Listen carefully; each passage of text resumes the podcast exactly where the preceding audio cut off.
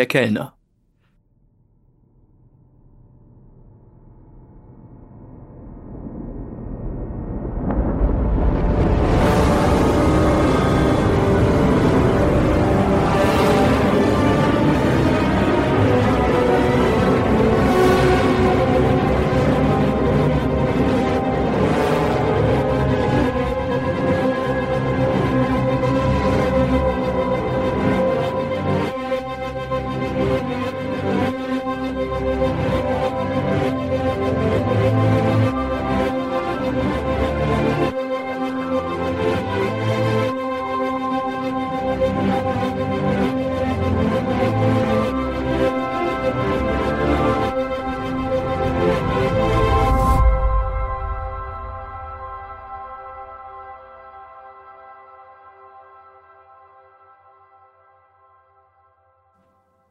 Der Kellner wacht auf, als er eigentlich gerade in den echten Tiefschlaf runtersinken wollte.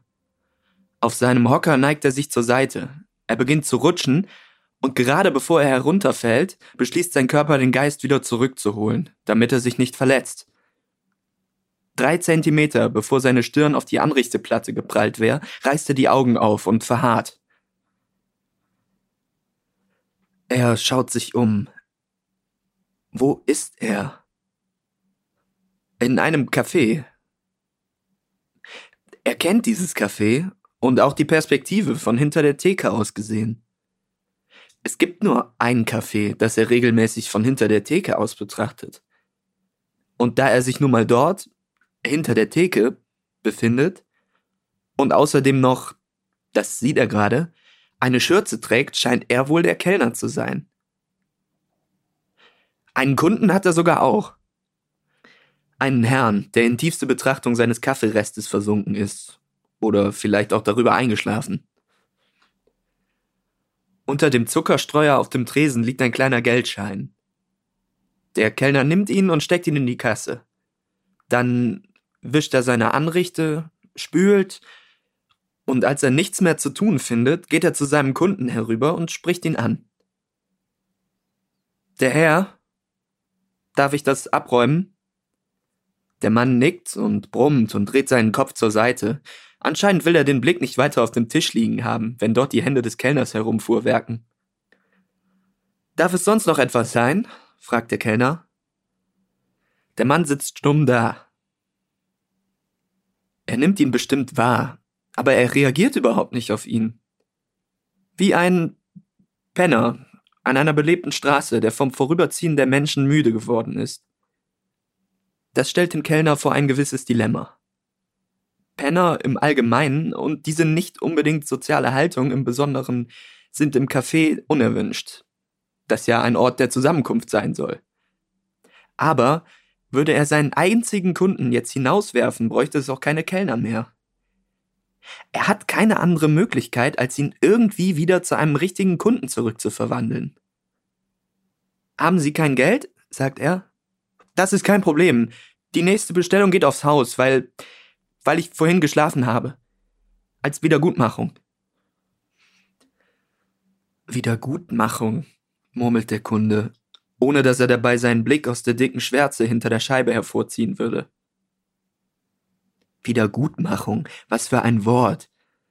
Ich habe die Welt zerstört. Lässt sich das wieder gut machen? Ich hatte nichts Böses im Sinn. Aber jetzt schau mal nach draußen, nichts funktioniert mehr. Vorhin, als du noch schliefst, habe ich zugesehen, wie die letzte Person, die vielleicht einmal eine Freundin hätte werden können, fortgegangen ist. Ich konnte ihr nicht lange nachsehen. Eine kurze Weile ging sie, dann verschwand sie, plötzlich. Einfach so. Ich dachte immer, wenn die Welt weg ist, dann sei überall Himmel. Aber der Himmel war noch eines der ersten Dinge, die verschwunden sind. Und jetzt zerbricht alles andere, bis ins Kleinste.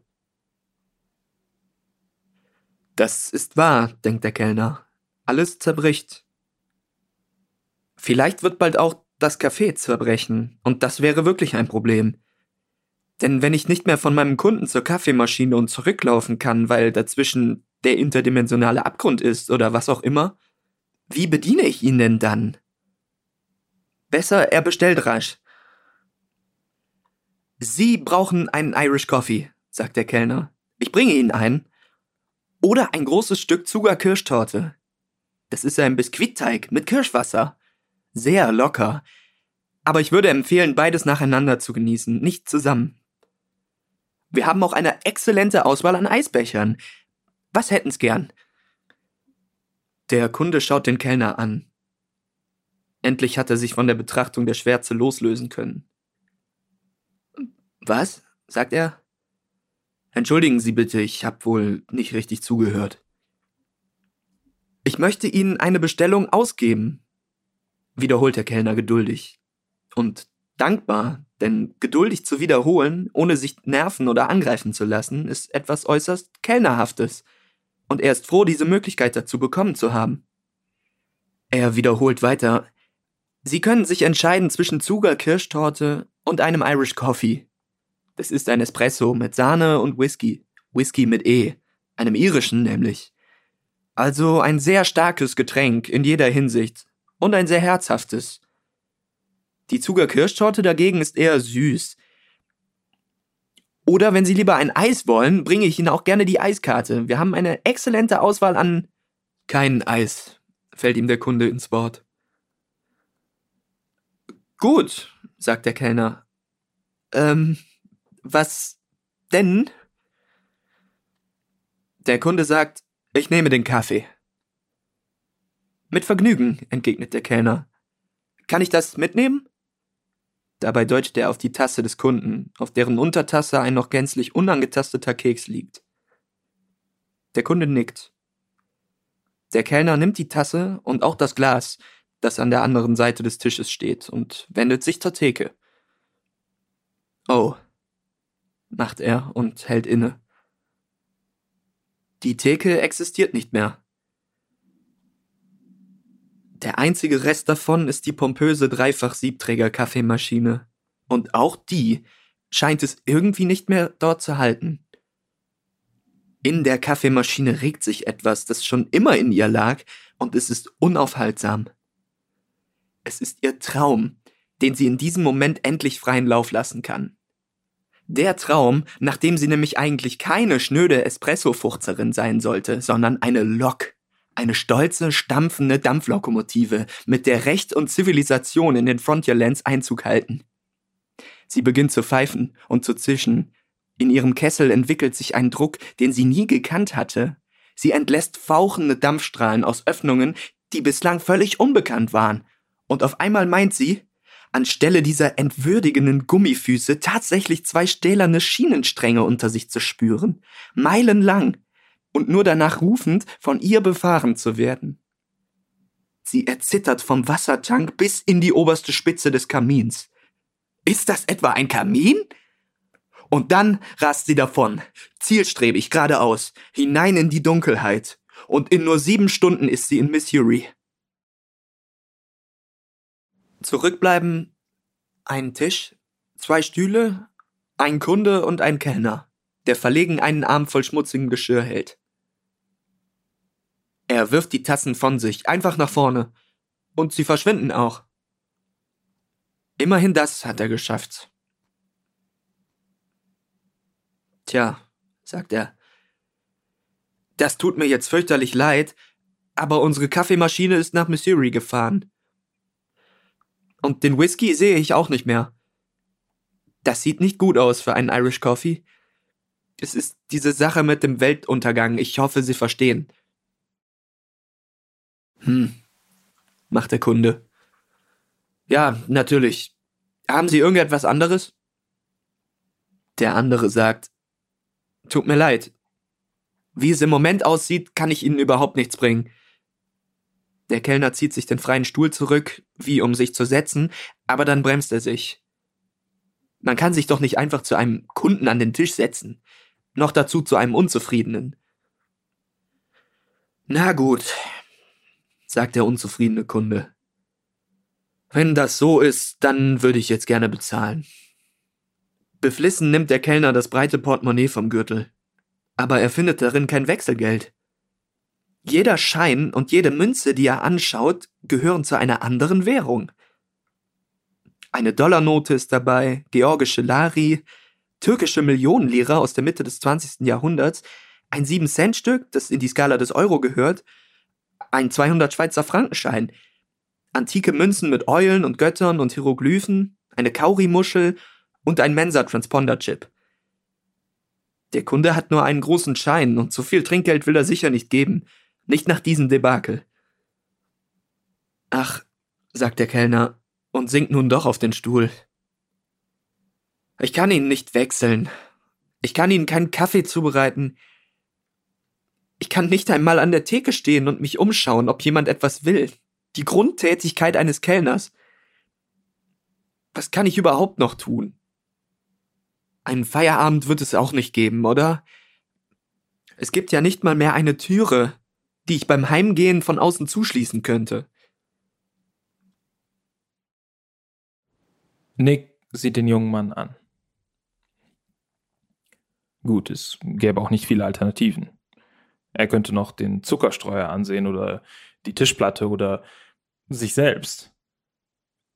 Er könnte auch an allem vorbeigucken und ins Nirgendwo. Aber das hat er vorhin schon lange genug getan. Es hat überhaupt keinen Spaß gemacht. Und jetzt gerade hat er überhaupt keine Lust darauf. Also, sagt Nick im vollen Bewusstsein seiner Autorität als nicht zufriedengestellter und gleichzeitig einziger Kunde. Die Stimme kommt aus der Brust. Es ist kein versuchtes Flüstern mehr wie vorhin, als er über die Vergangenheit geredet hatte. Er sagt, es ist mir egal, ob Sie einen Kaffee zubereiten oder wo Sie ihn sonst hernehmen. Mich interessiert auch nicht, was mit Ihrer Kaffeemaschine passiert ist. Und mir ist nun wirklich vollkommen egal, wie Ihr Feierabend aussieht und ob Sie die Vordertür von außen zuschließen oder ob Sie durch die Hintertür rausgehen. Aber Sie haben mir einen Irish Coffee angeboten und den bringen Sie mir bitte. Ich will nicht hören, woher. Zaubern Sie. Aber nehmen Sie diesen Irish Coffee und stellen Sie ihn hier vor mir auf den Tisch. Sie haben kein Wechselgeld? Gut, dann bleibe ich hier, bis ich den 50er voll habe. Ich muss nirgendwo hin. Aber bitte, stehen Sie jetzt von diesem Stuhl auf und geben Sie mir diesen Irish Coffee, bitte. Nick tut es ein bisschen leid, so hart zu sein. Aber der Kellner, also dieser Mensch da, der aussieht wie ein Kellner und sich auch so benommen hat wie einer, der jetzt aber auf einem Stuhl sitzt, als wäre er irgendein Gast, der ist starr wie ein Eisklotz und braucht mal einen Tritt in den Hintern. Also, sagt Nick, wollen Sie? Sie sind hier der Kellner. Wie bitte? fragt der andere. Nick wiederholt. Sie sind hier der Kellner, habe ich gesagt. Der andere steht auf, schiebt den Stuhl gerade und stellt sich neben Nick. Aber dann zögert er und fragt, könnten Sie das vielleicht noch einmal sagen? Dass Sie hier der Kellner sind? Sehe ich überhaupt nicht ein. Das sollten Sie als Kellner doch schon selbst wissen. Bin ich denn hier der Kellner oder Sie? Der andere holt Luft und sagt, ich. Na also. Einen Irish Coffee bitte. Und ich will außerdem ein Teegebäck wieder. Prego! Kurz angebunden nickt der Kellner und dreht sich weg. Er streckt seinen Arm aus, in die Schwärze, und mit der reinsten Selbstverständlichkeit hält er, als er sich zurückdreht, eine große Tasse hellbrauner dampfender Flüssigkeit in der Hand, und auf der Untertasse liegen zwei kleine Kekse. Der Kunde bedankt sich höflich, als ich ihm die Tasse hinstelle. Und in der Entfernung glänzt etwas. Eine neue Kaffeemaschine. Kleiner und bescheidener, und sie gehört zu einem anderen Café. Dem Café, in dem ich nicht einfach dreimal die Woche arbeiten gehe, sondern zu meinem eigenen, meinem Café. Ich lasse den Kunden erstmal alleine und nehme den Besen, der immer in der Ecke hinter der Tür steht, weil es da am praktischsten ist, und beginne zu fegen. Einen gefliesten Boden stelle ich mir vor, mit geometrischen Mustern in hellblau und weiß und beige, und jeder meiner Besenstriche hinterlässt genau diesen Boden im Nichts, fest und betretbar. Als der ganze Raum vorhanden ist, kehre ich zur Theke zurück. Der Kunde hat sich rausgeschlichen, er hat den ganzen Fünfziger auf dem Tisch liegen lassen. Ein staatliches Trinkgeld. Wirklich ein Trinkgeld? Ja. Mit Kugelschreiber ist auf die Fläche über der kleinen 50 etwas hingeschrieben. Da steht, stimmt so. Das wäre doch nicht nötig gewesen. War es auch nicht. Wusste er auch. Wie auch immer.